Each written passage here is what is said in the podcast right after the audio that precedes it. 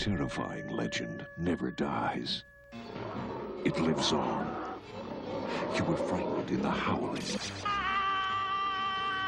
And you'll be horrified as never before as the howling terror continues in Howling 3, the most terrifying howling of all. I wonder how many more of them there are out there.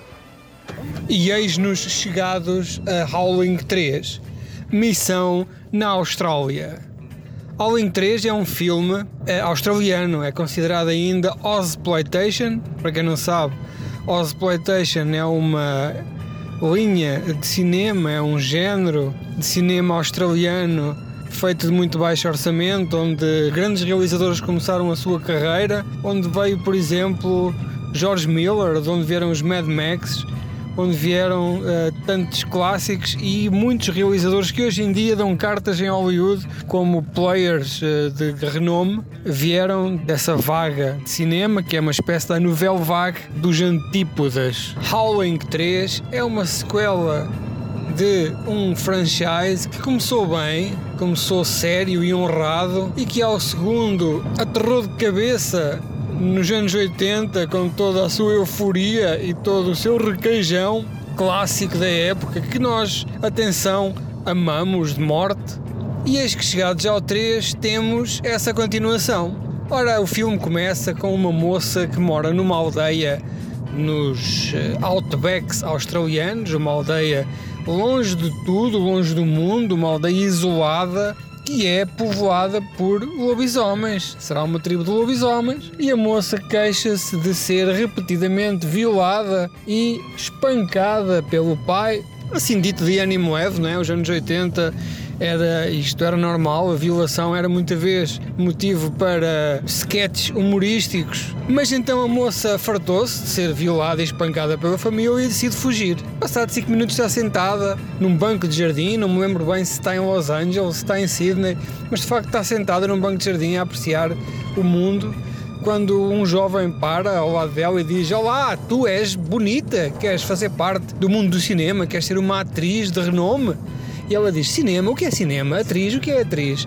Diz que sim, e ela diz que sim, então lá vai ela. Dois minutos depois, já está a ser a atriz principal num filme de lobisomens, realizado por uma paródia de Hitchcock, que é uma das cenas mais hilariantes do filme em que ele diz que, como Hitchcock, os atores são apenas gado, faz o que tens a fazer, minha vaca, porque eu quero acabar o meu filme e por aí fora. A rapariga então vê-se ali enliada naquele mundo do movie making. Entretanto, o rapaz, o produtor que a convida para entrar no filme, acaba por se apaixonar por ela e leva ao cinema. Vão ver um filme magnífico. Tem um, uma cena filmada de propósito para mostrar o, o, o, filme dentro do filme, um falso filme, que é um filme de lobisomens super réus, e a rapariga diz: Ah, mas não é assim que os lobisomens se transformam. E toda a gente pensa: Hum, hum, o que é que tu sabes de lobisomens? Bom, nada, aparentemente nada. Depois disto vão a uma festa e os efeitos estroboscópios daquela discoteca fazem com que ela se transforme num lobisomem ou numa lobimulher.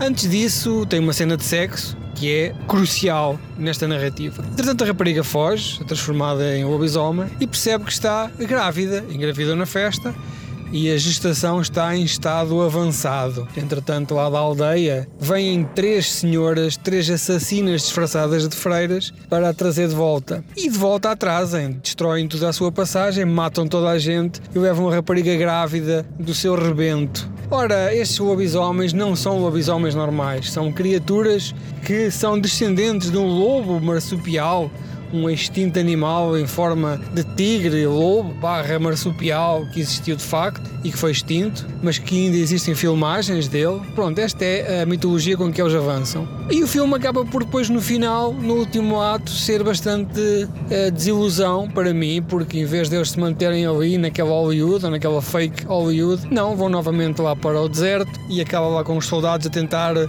matar aquela malta toda e uns cientistas e pronto uma, uma mistura, uma mistela, dá a ideia até que houve ali uma refilmagem, porque ninguém gostou da primeira versão, que seria, na minha opinião, e naquilo que eu não sei nada acerca do filme, nem trivia sequer, mas imagino que teria havido uma primeira versão, nem que fosse apenas em, em script, em que se passava tudo no mundo do cinema.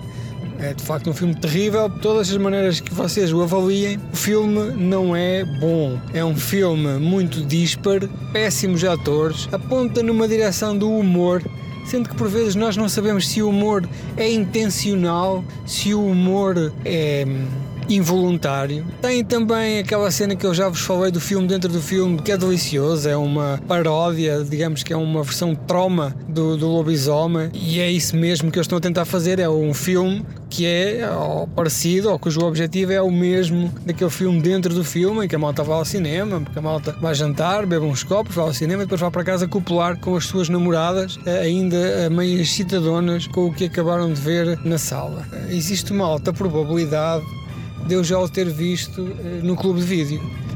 Não faço ideia, porque eu sei que vi alguns, não sei quais, não me lembro bem, mas de facto na minha base de dados há zero ocorrências de qualquer coisa relacionada com este filme.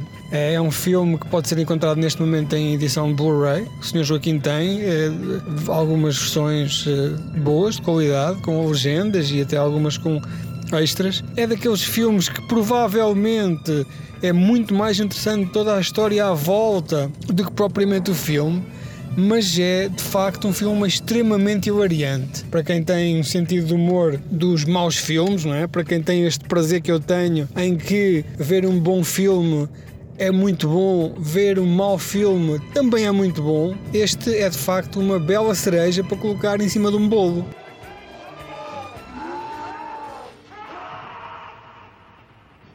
The howling terror continues with a whole new breed of werewolves in Howling 3. Rated PG 13. The New York Times hailed Howling 3 as the one werewolf movie to see this year. The New York Daily News called Howling 3 my kind of horror movie. And the Hollywood Reporter claimed that Howling 3 should attract devotees of horror thrillers.